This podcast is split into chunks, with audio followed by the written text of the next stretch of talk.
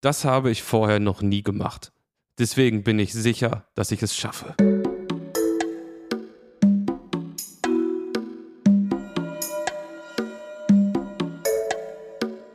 Friendly Reminder mit Carla Kaspari und Kurt Prödel. Ja, liebe Friendlies, herzlich willkommen zur zweiten Staffel des Friendly Reminders. Das gerade war ein Zitat von Pipi Langstrumpf höchstpersönlich, was groß in einem dekorierten Zimmer im Ikea gehangen hat. Mir gegenüber sitzt die liebe Carla, die ich jetzt auch lange nicht mehr gesehen habe. Hallo, liebe Carla. Hi Kurt. Boah, das passt so gut, dieses Zitat. Weil es einfach wirklich, wir machen das gerade das erste Mal. Ja. Liebe Friendlies, ihr werdet es nicht glauben. Wir sitzen uns gegenüber das erste Mal. Ja, wir saßen uns sonst immer digital über Webcam-Formate wie ja Google Meet, Microsoft Teams, Zoom oder FaceTime gegenüber und jetzt im gleichen Raum. Magic, oder? Das ist so magisch, wirklich. Also ich muss mich ein bisschen dran gewöhnen, aber es fühlt sich auch okay an. Ich weiß noch nicht so ganz, ich muss mich ein bisschen entschuldigen. Mein Mikro ist ein Mikro, was den Raum immer sehr stark mit aufnimmt. Das heißt, es könnte an der einen oder anderen Stelle vielleicht ein bisschen hallig sein und von der Qualität nicht so gut, wie ihr das gewohnt seid. Aber dafür ähm, ist es die einmalige und erste Experience, Kurt Brödel live zu erleben beim Podcasten. Ja, also ich finde es auf jeden Fall komplett mega. Man muss ja auch sagen, wenn man sich die deutsche Podcast-Landschaft anschaut, also die Anforderungen an so einen Podcast, die werden ja enorm. Also das sind ja mittlerweile ganze Videoproduktionen, die parallel laufen. Da müssen wir als unabhängiges Nischenprojekt ähm, natürlich auch absteppen und uns auch ein paar Mal hier persönlich sehen, um vielleicht noch so aus der Dynamik so was rauszukitzeln oder so. Ich habe auch, also ich beobachte das auch, dass jetzt immer mehr Leute so Snippets dann so online Mhm. stellen. So, ich frage mich, wann der erste Film zum Podcast kommt. Der, der erste Film ein Podcast. Also mir fallen auf jeden Fall ein paar Kandidat, nee, Kandidaten ein, äh, die dafür in Frage kommen. Ja, auf jeden Fall. Film ist ein gutes Stichwort, da werden wir heute auch drüber reden. Wir werden heute, Ja. liebe Friendlies, so einen kleinen Recap unseres Sommers hier ähm, vornehmen, natürlich. Aber Kurt, ich würde sagen, wir sollten ähm, unseren alten Strukturen trotzdem treu bleiben und vielleicht erstmal die Fragen der Friendlies thematisieren, wo nicht ganz so viele zusammengekommen sind, muss ich ehrlich sagen. Aber trotzdem machen wir so zwei, drei schnelle, oder? Zwei, drei schnelle, let's go. Ja, ich starte einfach mal pragmatisch. Und zwar gab es eine Frage, die ist mittlerweile schon drei Monate alt. Und wir haben sie einfach, wir haben sie einfach so ein bisschen übergangen. Liebe Friendies, wir werden trotzdem, es ist so, dass, dass keine Frage verschütt gerät in diesem Podcast. Also ihr könnt Fragen stellen. Es kann sein, dass sie über Wochen nicht beantwortet werden. Aber irgendwann kommt der Moment, so wie heute. Markus hat vor drei Monaten nämlich gefragt, Frage an die FDP-Podcasties, was, was ich extrem offensive finde, aber gut. Was ist jeweils eure Top-Einnahmequelle? Und ich dachte so raus aus dem Urlaub einfach mal direkt darüber sprechen. Lieber Kurt, was ist deine Top-Einnahmequelle? Boah, das, ähm, äh, meinst du mit Einnahme jetzt monetär oder irgendwie so, so spirituell? Weil für Jetzt mich auf, ist äh, Geld natürlich eine, eine Nebensache und im Endeffekt äh, ist die Top-Einnahmequelle die Leute in meinem nächsten Umfeld, die mein Leben täglich äh, bereichern und für mich da sind. Wie ist bei dir, Carla? Hm, Ja, bei mir ist also ähnlich. Ich, ähm, bei mir ist gerade Simple Life, so nenne ich das. Weil ich habe nämlich reiche Eltern und ich habe ganz Ja. viel geerbt, deswegen muss ich mir bei Geld auch nicht so viel Gedanken machen. Nein, ich, ähm, ich verdiene mein Geld als freie Autorin und das, das läuft ähm, einigermaßen okay. Geil. Next one. Das ist eher eine Frage, die an dich geht. Die kommt von Max vor ungefähr einem Monat. Ist ein bisschen eine nischige Parfumfrage, aber wir gehen jetzt, wir, wir machen das. Wie findet ihr Jill Sander Sun von Betteroff? Da würde mich die Meinung eines Parfum-Experten sehr interessieren.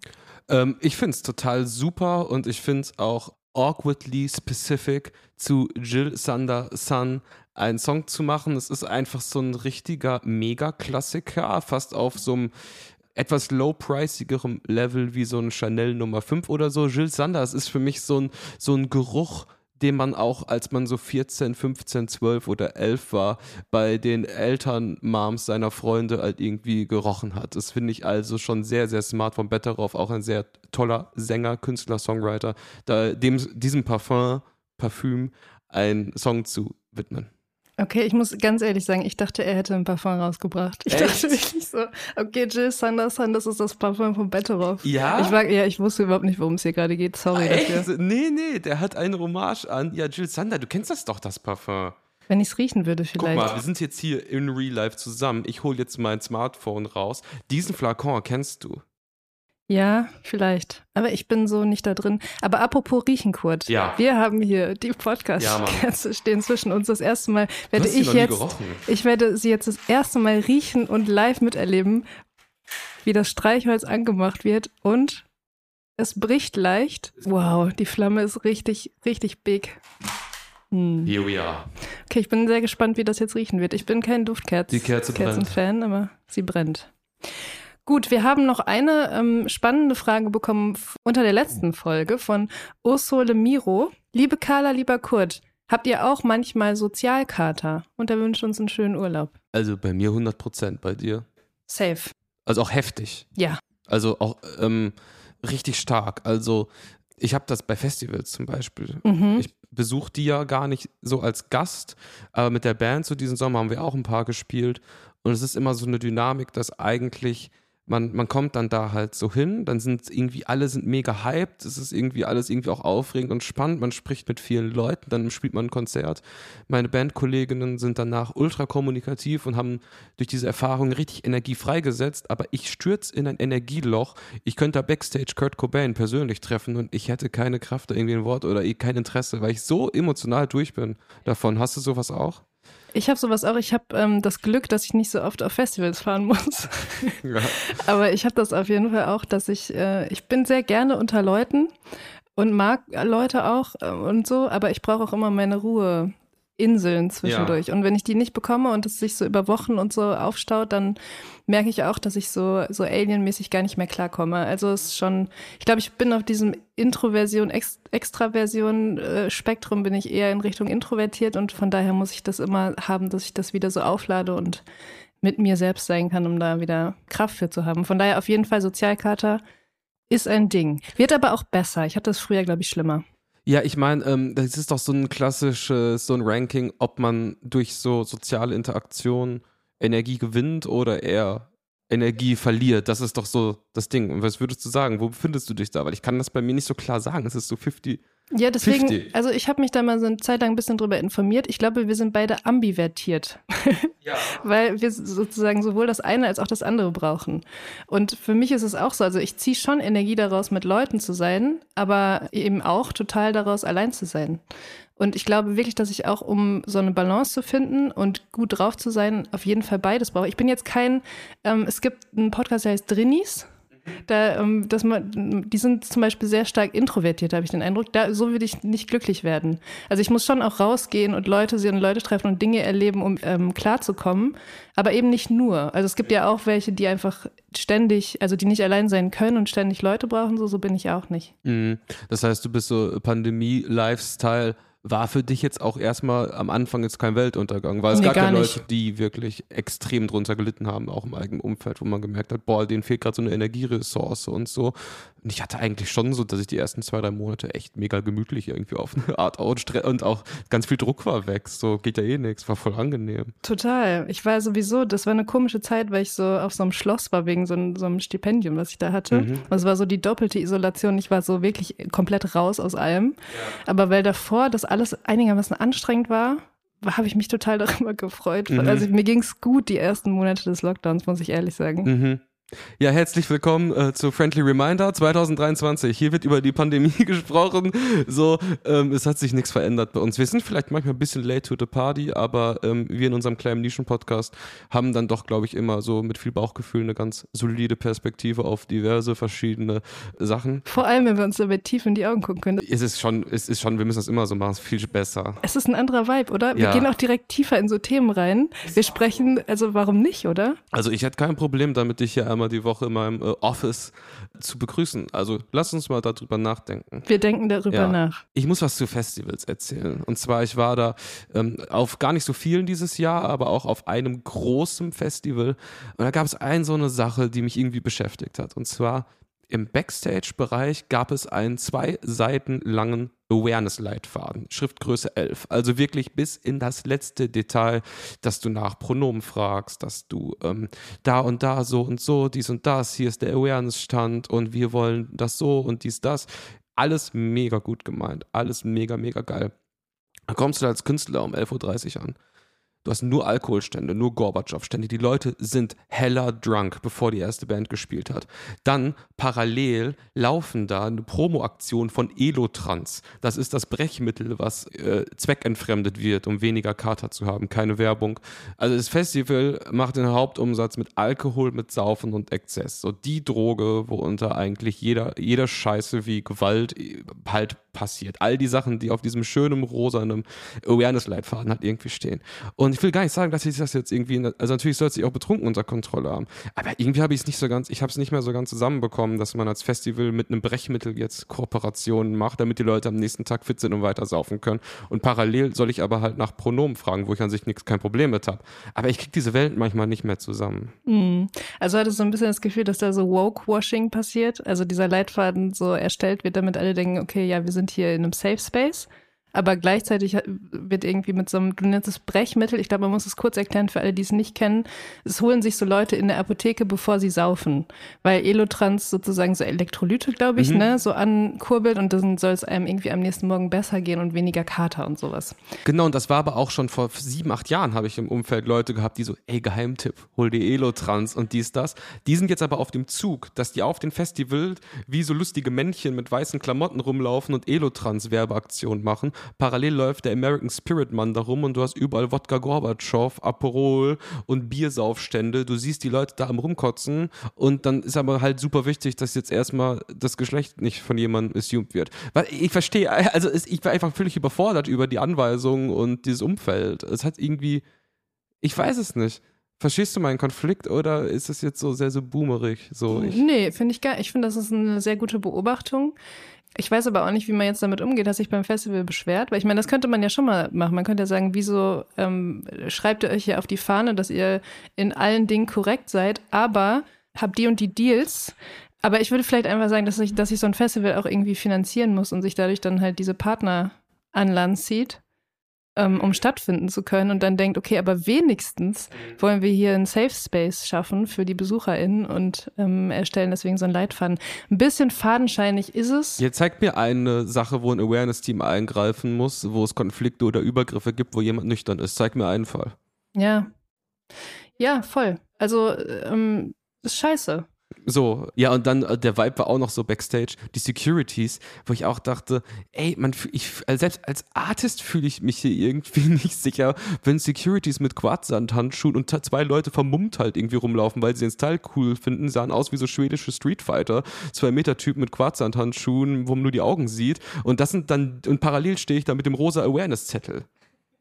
Wie soll ich das wie soll ich damit umgehen? Ich weiß wahrscheinlich einfach ähm, dich betrinken, aber vorher ja. Elotrans nehmen. Ja. Und einfach, ja, aber fünf Grad sein lassen. Ne? Naja, das ist jedenfalls meine Festivalerfahrung. Warst du auf Festivals oder auf vergleichbaren Veranstaltungen im Sommer? Hm, ich war im Frühsommer, aber davon habe ich eigentlich erzählt schon. Mhm. Ich glaube, ich war ja noch auf einem und habe da gelesen, als wir schon in der Sommerpause waren. Da ist mir auch vor allem sozusagen das äh, orangefarbene Aperol Spritz Branding aufgefallen. so diese, diese orangefarbenen Sitzsäcke und so, die dann da überall stehen. So, ja, es funktioniert irgendwie nicht ohne. Ähm, ich, aber ich finde, es ist eine gute Beobachtung von dir. So, jetzt habe ich mich hier schon über äh, Festivals und meine teilweise Sommeraktivitäten äh, beschwert, wie ein deutscher äh, mittelalter Mann vor einem USB-Mikrofon. Was hast du denn gemacht, liebe Carla? Nenn mir dein Sommerhighlight. Mein Sommerhighlight. Also ich finde ganz ehrlich, dieser Sommer ist, ist total komisch. Ich weiß nicht, wie es dir geht. Ich bin nicht so richtig, ich habe noch kein richtiges Gefühl dazu entwickelt und habe das Gefühl, jetzt ist er aber auch schon wieder vorbei. Es war irgendwie durch diesen ganzen Regen. Ich bin, ich habe so Herbstgefühle im Sommer bekommen. Aber du fragst nach dem Highlight, deswegen will ich das Highlight. Also es war schon der Urlaub. Ich war im Urlaub so in Kroatien und das war sehr schön. Und äh, ich konnte so richtig runter fahren, wie man sagt, und ähm, hatte eine sehr schöne Zeit und war dann auch noch auf der Insel Just.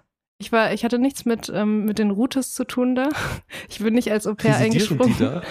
Nee, mir wurden dann so von, ähm, von Leuten, wurden mir so Insta-Stories geschickt, dass die auch da gerade sind. Ich habe sie aber weder gesehen, noch, wie gesagt, ich habe nicht, auch nicht für sie gearbeitet. Vielleicht hast du sie gespürt. Ich habe sie, ja, so ein bisschen habe ich sie gespürt. Es war auf jeden Fall, ist eine schöne Insel, aber es ist auch eine, eine krasse Experience auf jeden Fall. Genau, also so Urlaube waren schon schön und dann war ich irgendwann wieder in Köln und es hat die ganze Zeit geregnet und die Tage waren so, so, so manchmal okay, manchmal mittelmäßig. Mhm. Manchmal okay, manchmal mittelmäßig. Wie ist denn dein, dein, dein Sommergefühl gewesen? Weil ich habe oft an dich gedacht, wir sind ja auch ein Wetterpodcast, lieber ja. Kurt Prödel. Und äh, also es wirklich, es war ja wirklich krank, wie es durchgeregnet hat.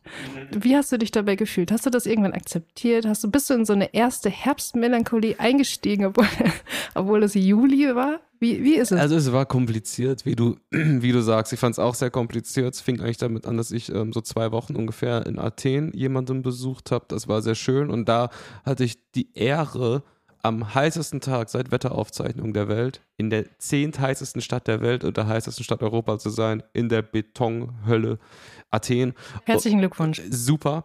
Ähm, es war die ersten drei, vier Tage so, dass man dachte, was haben die denn alle? Klar, ist ein bisschen heißer, aber ey, ist doch Sommerfeeling. Und dann gab es so später dann so einen Moment, wo ich so Wäsche aufgehangen habe und gemerkt habe, dass ich die Reihenfolge dieses Prozesses mental nicht mehr hinkriege. Und da habe ich gemerkt, boah, fuck, ich bin hier deep fried auf jeden Fall. Von dieser, ja, unstoppbaren Hitze, von diesen durchlaufenden Klimaanlagen. Ähm, das hat so, der Temperaturdrop von drinnen nach draußen ist halt so bei 10 Grad oder 15 Grad. Das ist einfach mega ungesund. Und ich sag mal so, das setzt irgendwie Sachen dann nochmal in Perspektive, wenn du halt irgendwie in Athen halt irgendwie bist, wo du mit solchen Temperaturschwankungen zu, also du könntest da einfach nicht leben ohne Klimatisierung. Beziehungsweise du könntest da leben unter den schwierigsten Umständen und du hättest wahrscheinlich keine Produktivität da irgendwie, weil du einfach nichts machen kannst. Du bist einfach Panne in der Birne. Und ähm, ja, das fand ich schon eine krasse ähm, Experience. Ja, und dann bin ich auch wieder hingekommen und dann war drei Wochen irgendwie Monsum und Luftfeuchtigkeit wie im gottverdammten Dschungel.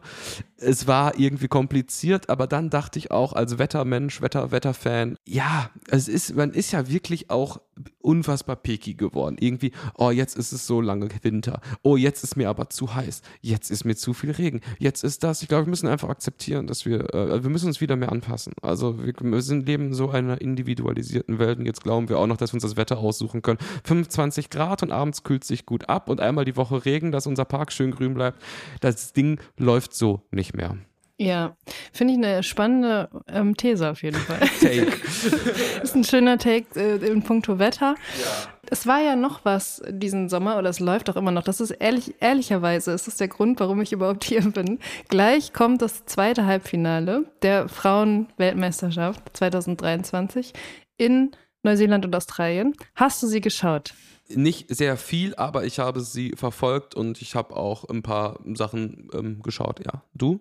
Ich habe sie auch, weil das fand ich dann ganz schön, als so dieses Regenwetter war und man morgens einfach wusste, so, okay, ich werde ich werde durch den Fußball ähm, so angenehm in den Tag reingetragen. Und ich habe alles gesehen. Also ich glaube, ich habe jedes Spiel gesehen, was man irgendwie hätte sehen können. Ach, wie geil. So, so viel hast du. Okay, feiere ich komplett. Feier es auch auf eine Art, aber auf eine Art ist es auch sehr dumm gewesen, weil es hat natürlich meine Produktivität wirklich gekillt. Du weißt ja, meine produktiven Stunden sind so morgens und ja. dadurch, dass die Spiele immer so um neun oder zehn angefangen haben, es ist eigentlich die Hölle gewesen. Deswegen bin ich jetzt auch fast schon ein bisschen froh. Sonntag ist das Finale. Donnerstag kommt der Podcast raus. Sonntag ist dann noch ein Spiel, über das wir bestimmt auch noch mal dann reden werden in der Woche darauf. Aber genau, ich bin, ich, ich bin ja sehr gespannt, wie Australien gegen England spielen wird. Und bin dann aber auch wirklich ganz froh, wenn das, wenn das Ding vorbei ist. Und so, ich muss schon sagen, es war ein Bummer, dass Deutschland in der Vorrunde rausgeflogen ist gegen Südkorea. Und danach ist meine, ja, meine Euphorie, was die ganze Sache angeht, schon auch so ein bisschen abge, abgesunken. Ich habe die Spiele trotzdem geschaut und es waren noch gute dabei. Es waren noch nicht so gute dabei, aber es waren auch viele gute dabei, aber es war nicht mehr dasselbe. Ja, also ich finde, dass das Turnier sich, wie das so, ich sag mal, inszeniert ist, fühlt es sich einfach jetzt ähm, total vollwertig an das zu schauen. Und es ist auch so, wenn man sich darauf halt auch einlässt, dann findet man genau die Dynamiken wie auch im Männerfußball, dass Spiele einfach dramatisch sind und spannend sind. Du und, meinst, äh, dass man in der Vorrunde rausfliegt bei einer Weltmeisterschaft? Ja, dafür, darüber habe ich, also da, das ist im Endeffekt der Punkt, wo ich gedacht habe, boah, endlich habe ich die gleichen Gefühle wie beim Männerfußball. Wir haben auch eine Versager 11, geschlechtsunabhängig. Ähm, also einfach wirklich jetzt mal, jetzt mal ohne irgendeinen Scheiß. Das hat ja wirklich eine also ein, ein lasches Rumgekicke, was wirklich an die letzten Performances der Herrennationalmannschaft erinnert. Also es geht gar nicht um die Niederlage, es geht um diese gewisse Leidenschaftslosigkeit. Also du weißt, also ich habe so das Gefühl, die haben da halt gespielt mit der mit der Vorstellung, so ein klassisches modernes Spielsystem irgendwie zu haben, was null adaptierbar ist gegen Länder, die einfach da sind, um ein Spiel zu gewinnen, um ein Unentschieden zu machen, um ein Tor zu machen. Und diese Leidenschaft, die die aber ins Spiel reingebracht haben, da konnten die überhaupt gar nicht mit umgehen, außer in den letzten zehn Minuten, wo dann halt so Führungspersonen mal so richtig Druck gemacht haben. Aber an sich war das so wie Leute, die sich so total verkalkuliert haben mit so einer gewissen auch Überheblichkeit, wo zum Schluss, die, man hat es ja in den Gesichtern gesehen, die konnten das gar nicht glauben, was gerade passiert. Die waren so mental völlig unvorbereitet, dass das passieren könnte.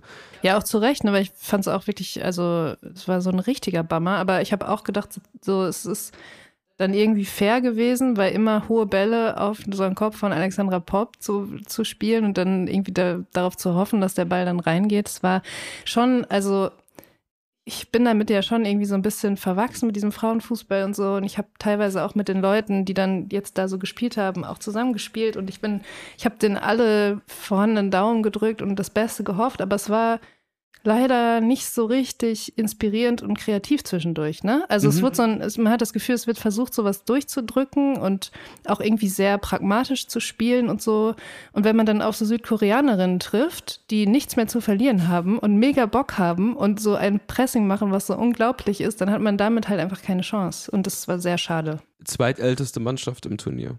Die Südkoreanerin mhm. und oder auch die Deutschen? Die, die Südkoreanerin. Und ich glaube auch die zweit- oder drittkleinste Mannschaft, während Deutschland die zweit- oder drittgrößte ist, mit einem Kader, der der drittteuerste halt irgendwie ist. Liebe Friendlies, Kurt Brödel und ich und noch andere haben einige Spiele zusammengeschaut und man kann sich immer darauf einstellen, dass Kurt Brödel die, den Altersdurchschnitt der Mannschaft, äh, des Teams, Entschuldigung, des Teams und die Größe auf jeden Fall anbringen und wird. Marktwert und Marktwert zu irgendeiner Minute des Spiels. Ja, ja, ja, tut mir leid. nee, ist ja gut. Solche, solche Infos kriegt man ja nicht von Bernd Schmelz und auch nicht von, Claudi, von Claudia Neumann.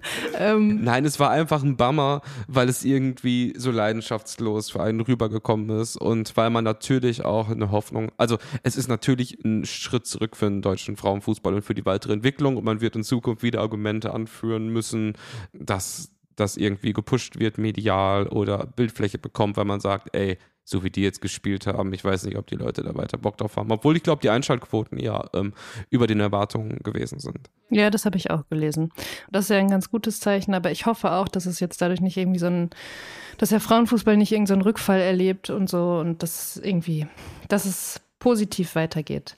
Kurt Prödel hat gerade die Knie angezogen und sie sitzt jetzt so, so leicht lassiv auf seinem Schreibtisch. Sorry, ich muss, ich muss auch die Räumlichkeit so ein bisschen auch auditiv übertragen, damit die Friendlies das hier auch miterleben, was hier gerade passiert. Übrigens, die Kerze, ich finde sie also es ist sehr subtil, der Duft. Wart mal, bis wir durch sind. Geh zwei Minuten auf Toilette und komm wieder rein. Dann denkst du, what the fuck, also du musst hier durchlüften, das knallt einen richtig weg. Also ich habe hier schon harte, also im Sommer ist schon schwierig. Aber vielleicht, um es abzurunden, äh, Baerbock hat die richtigen Worte dafür gefunden. Mist, wir sind raus. Manchmal ist einfach der Wurm drin. Ähm, das ist auf jeden Fall ein Statement, was mich äh, nach vorne pusht, ja. Ich glaube, Annalena Baerbock ist äh, stand jetzt immer noch in Abu Dhabi. weil, ihr, weil, weil, ihr Regierungsflieger da gestrandet ist. So. Und dann, so, so gehen die Dinge auch zusammen. Es gab so ein Statement, glaube ich, von einer deutschen ähm, Nationalspielerin, die Neymar so ein bisschen angegangen ist, glaube ich. Mhm. Neymar ist gestern, wurde es veröffentlicht, nach Abu Dhabi gewechselt zu so einem Verein. Annalena Baerbock sitzt in Abu Dhabi fest. Irgendwie, die Dinge hängen, die Dinge hängen komisch miteinander zusammen. Lieber Kurt, man saß viel vor dem Bildschirm diesen Sommer. Das haben wir jetzt festgestellt, zum Beispiel mit der Frauen-WM. Es gab aber noch ein großes Event, ein sogenanntes Kino-Event. Die Leute, die Leute nennen es Barbenheimer. Es sind zwei Okay, wow. Da sind einige Emotionen, haben sich angestaut. Es sind zwei große Filme am selben Tag. Ich weiß gar nicht mehr, welcher Tag es war. Im Juli in die Kinos gekommen. Einmal war das der Barbie-Film von Greta Gerwig und einmal der Oppenheimer Film von Christopher Nolan. Der eine, letztere, eher so ein düsterer Thriller über den Erfinder der Atombombe, der andere so ein greller ähm, Popfeminismus-Streifen, wie man sagt. Ich muss, ich muss gleich vorneweg sagen, ich habe bisher erst einen der beiden Filme gesehen. Selbstverständlich Barbie, aber trotzdem würde ich mit dir ganz gerne erstmal über dieses Event an sich sprechen, weil das hat mich schon wirklich, also ich fand es krass, dass beide Filme so abgehypt wurden, so, also im Vorfeld. Es waren eigentlich Kultfilme, bevor sie überhaupt in den Kinos waren. Und dann war ich in diesem Barbie-Film und es war wirklich ein schönes Erlebnis. Also, und es war ein richtiges Erlebnis, es war ein Kinoerlebnis, was ich so, glaube ich, das letzte Mal, keine Ahnung, in meiner Kindheit bei Harry Potter oder sowas hatte. Wenn überhaupt, weil die Leute wirklich vor so einem Kino in Köln in so einer Schlange standen. Die meisten hatten irgendwas Pinkes an. Es gab so eine Fotowand, wo man Fotos machen konnte. Es war wirklich, es lag so ein Flimmern in der Luft. Die Leute hatten richtig Bock. Und ähm, wie hast du das? Also du hast ihn auch gesehen. Du hast Barbie gesehen. Wie, hast du das auch so ähnlich empfunden oder war das meine ganz subjektive Empfindung? Also ich war eh Ewigkeiten nicht mehr im Kino. Also ich kann mich nicht erinnern, weil ich zuletzt im Kino war. Es muss fünf, sechs Jahre her gewesen sein. Und ähm, habe dann irgendwie auch so sommerlochmäßig irgendwie gedacht, komm, let's go, ich gehe jetzt mal wieder ins Kino. Und ich habe das so wahrgenommen wie du. Also es war halt einfach so richtig so Popcorn-Kino in Perfektion. Und es war so, ja, es war so Is Money to. Es war so äh, Harry Potter, der erste Teil. Es war so, was gab's noch? Äh, Avatar, kein Ohrhasen. Es war so richtig. Kein Ohrhasen. Nein, aber du weißt, das sind auch Filme, die diese Form von Hype und die Leute sind schon, kommen schon grinsend ins Kino, weil so ein Event halt irgendwie ist rein. Und das ist dann halt schon irgendwie krass, dass, äh, ähm, dass das halt so mobilisiert wird. Ich meine, ich glaube, der Film hat 140 Millionen oder so gekostet und das Marketingbudget ist irgendwie bei irgendwie 160 Millionen oder so. Also die haben natürlich auch schon ordentlich reingelangt mit der ganzen Nummer. Aber dass das dann so auf dem Level verwandelt wird, das hätte ich jetzt irgendwie auch anhand des Films allein jetzt nicht gedacht. Ja, ich glaube auch, dass da, dass es viel damit zusammenhängt, was für eine kranke Marketingmaschinerie dahinter steckte. Also diese, vielleicht erinnerst du dich, diese Instagram-Sticker, die es zu diesem Film gab, die kamen ja, ja, ja, genau, die kamen ja, weiß ich nicht, äh, Monate, ein halbes Jahr vorher oder so. Ich wusste ne? gar nicht, dass das ein Film wird. Ich habe von den Sticker lustig. Ich habe das einfach gemacht und dachte, hey, hey, cool, vielleicht like das wer. Ja, ich habe dann schon irgendwann gecheckt, dass es um einen Film geht, aber also das, es wurde einfach sehr, sehr früh angeschmissen und dieses, das, wie gesagt, ne, dass der Film Kult war, bevor er eigentlich in den Kinos war und Kult werden konnte, das fand ich schon irgendwie krass. Ich habe einen schönen Satz dazu noch gelesen. Es war ein Film mit dem umsatzstärksten Eröffnungswochenende der Branche, bei der eine Frau Regie führte bislang. Also es ist, ein, ist auch in der Hinsicht ein Rekord gebrochen worden. Ist wahrscheinlich im Anbetracht von den Regisseurinnen, die es gibt, die Blockbuster inszenieren, neben Catherine Bigelow, ehrlich gesagt gar nicht so ein, also ist halt ein richtiger Pop-moderner Film. Ähm, also ist geil, aber ist jetzt, glaube ich, jetzt so statistisch gesehen gar nicht so was Wunder, ne? Ich weiß nicht, ob es ein Wunder, also ich fand es einfach irgendwie markant, diese ja. Info, dass ja. es ähm, jetzt so der umsatzstärkste mhm. Film einer weiblichen Regisseurin mhm. dann auch geworden ist. Aber klar, man ist, eigentlich wundert es einen, wundert es einen nicht. Ich habe so gedacht, so, dieser Film, der könnte so eine Einleitung von so einem Zeitalter sein. Und zwar der, selbst, der selbstironische Kapitalismus. So, der humorvolle Kapitalismus, der, der so ein bisschen sagt, so, ey, wir sind, we're not perfect, aber wir haben eine gute Zeit zusammen, weil wir ein geiles Produkt haben. Und irgendwie fand ich das schon spannend, wie die das halt gemacht haben, ihre Marke selbst so mit zu inszenieren, mit einem kleinen Augenzwinkern. Ist ja eigentlich alles so gemeint, aber dann irgendwie auch so, tut uns auch ein bisschen leid, irgendwie chillig, paar, paar Gags und so. Fand ich schon irgendwie so von der Tonalität, sowas, ähm, was Marketing angeht, halt schon sehr spannend und neu. Voll, ich habe auch gelesen, dass Mattel, also die, die Barbie-Marke mhm. sozusagen, jetzt Verfilmung für andere Spielzeuge plant. Ja, klar. Also es geht jetzt weiter mit Polly Pocket. Mhm. Es wird auch überlegt, einen Film zu Uno zu machen.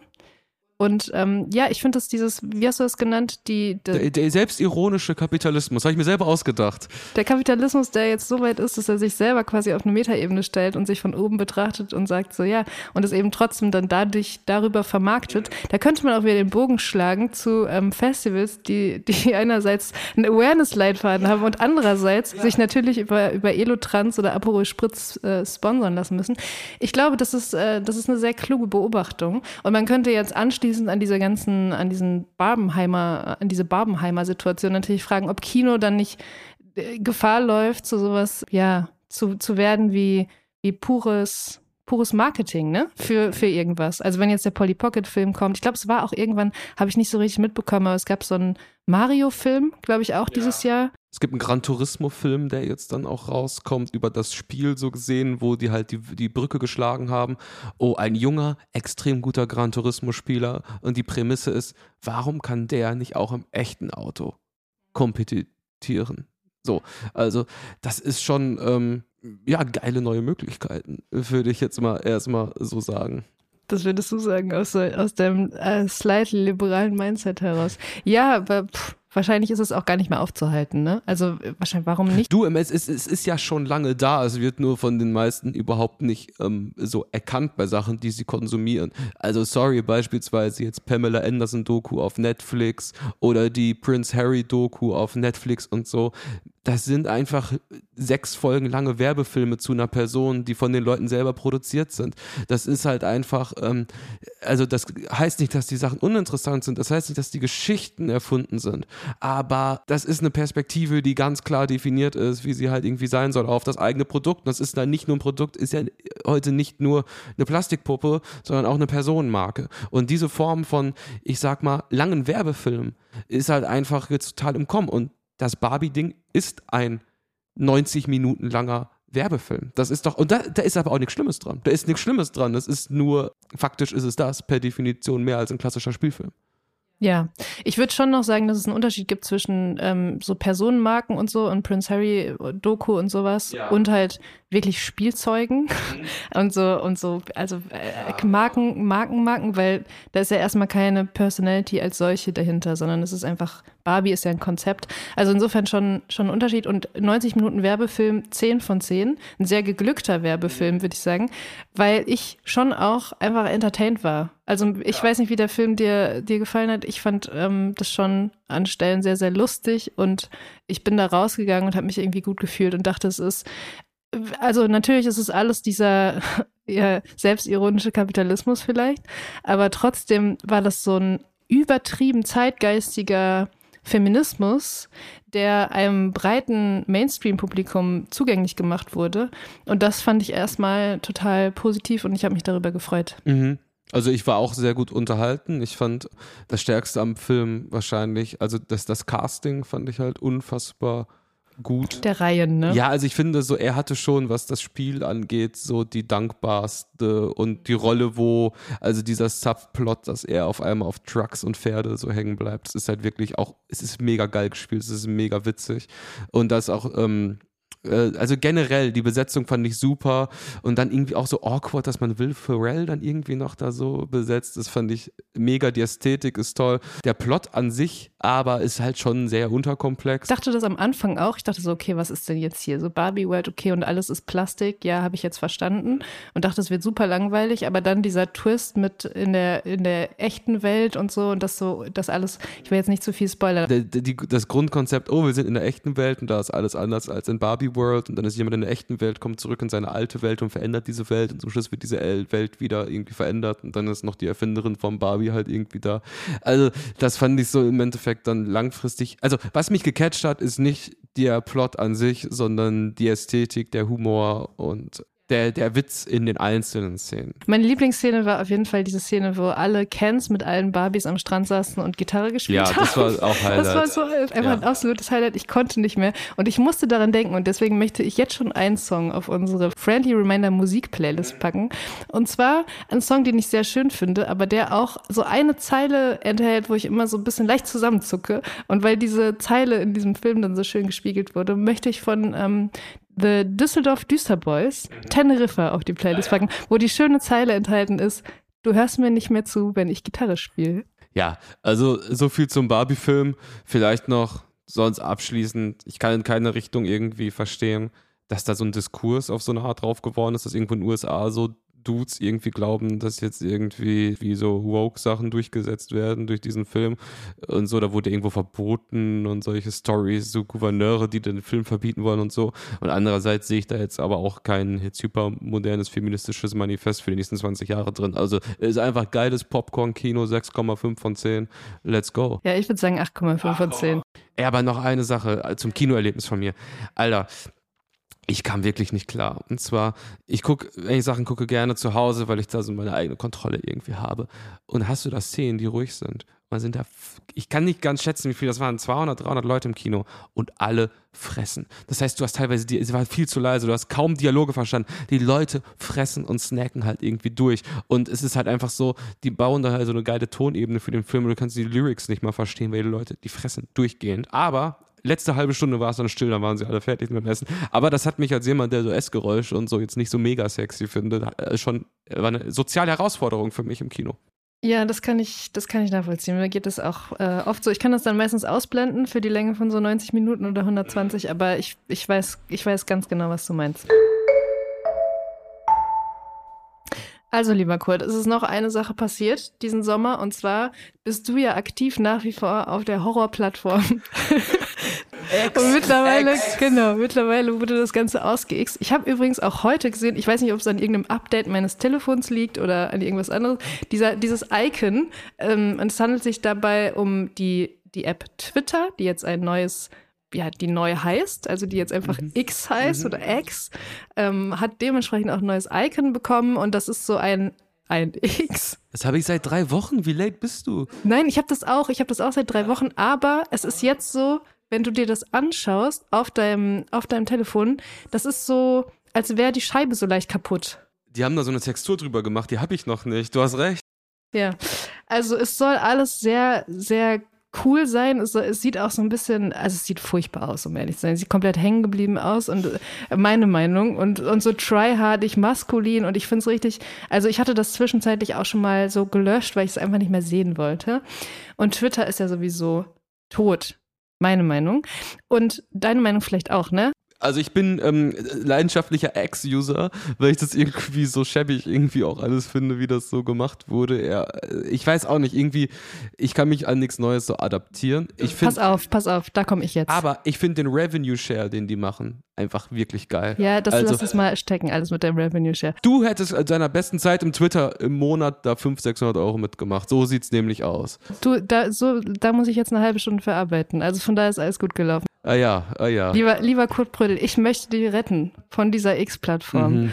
Und zwar gibt es eine neue App und ich weiß, ich bin auch eigentlich schon komplett abgefuckt davon, dass irgendwelche Alternativen entstehen zu Twitter und Leute dahin. Wir haben viel über die Nashorn-Plattform Mastodon gesprochen, zu der ich ja ehrlich gesagt ein sehr, sehr, ein sehr, sehr liebevolles Verhältnis aufgebaut habe. Ich habe da auch sehr regelmäßig meine Sachen reingeschrieben und so. Ich habe mich da auch einigermaßen wohlgefühlt. Es war aber nie so richtig swaggy, um ehrlich zu sein. Also vor allem so die Benutzeroberfläche und das alles. Es war sehr, sehr so, ja, so, so stockig und es ist nicht so viel passiert und du hast eben keinen Algorithmus und so weiter und so fort. Jetzt gibt es aber eine neue Alternative und sie nennt sich Blue Sky. Blue Sky ist nämlich so ein, also es ist ein neues textbasiertes soziales Medium von Jay Graber heißt er, glaube ich.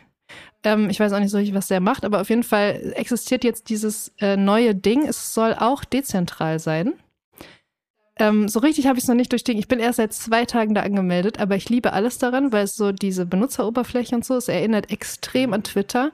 Du hast halt so die, die Leute, die dort sind, ich weiß nicht, woran das liegt, aber die sind so, so, ähm, so Twitter hängen geblieben. Also es ist so komplettes Links-Twitter gefühlt ist jetzt auf dieser Plattform. Es macht unglaublich Spaß.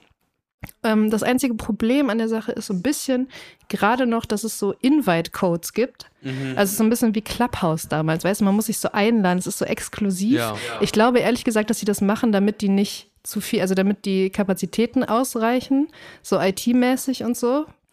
Also damit es nicht zusammenbricht. Ich weiß nicht so ganz. Das finde ich noch so ein bisschen belastend, weil sonst könnten halt einfach gerade alle dahin kommen und es wäre cool, aber jetzt ist es noch so ein bisschen ausgewählt lange Rede, kurzer Sinn. Blue Sky ist für mich gerade so, so die letzte Hoffnung mhm. an, an ein textbasiertes soziales Medium, was auch wirklich funktioniert, wo man wirklich interagieren kann, wo wirklich Dinge entstehen können. Und gerade ist es wirklich, also Real Talk, so Twitter 2016 gefühlt. Also wirklich so unsere ganz, ganz early Twitter-Ära, deine vor allem. Ich war da ein bisschen zu schüchtern für. Aber so, weißt du, also mhm. es, ist, es fühlt sich wirklich so richtig gut an und so richtig, so richtig ähm, schön. Ja, ich meine, vielleicht gebe ich der Sache eine Chance, weil im Endeffekt so, dann kamen die Leute mit Mastodon an und ja klar, da gibt es keine App für, da musst du vorher irgendwie IT studieren oder dir von so einem Chaos Computer Club Mann irgendwie was programmieren lassen, um da reinzukommen.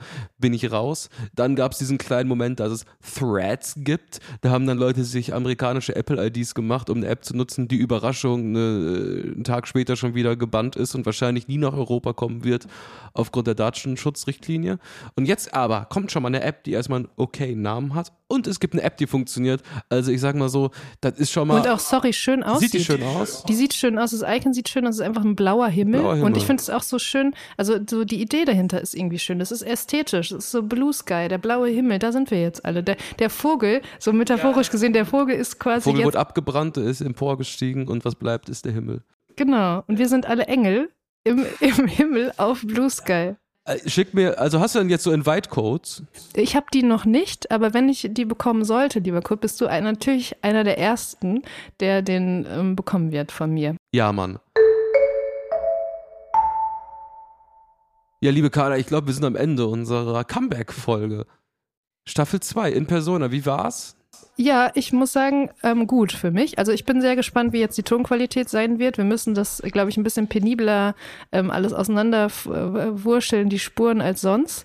Ähm, mich würde natürlich noch interessieren, ob du auch noch einen Song dabei hast. Hab ich, auf jeden Fall. Und zwar die Band, die ich immer sehr, sehr mochte, The Hives, haben das Album rausgebracht, wo man denkt so, boah, weiß man nicht, ist das, ist das notwendig? Braucht man das jetzt so? Das erste Album seit, oh, seit 2012. Und es ist wahrscheinlich eines der besten Hives-Alben, die ich je gehört habe. Also es ist wirklich so, das muss jetzt schon was heißen, dass ich so boomermäßig so eine Band drauf mache.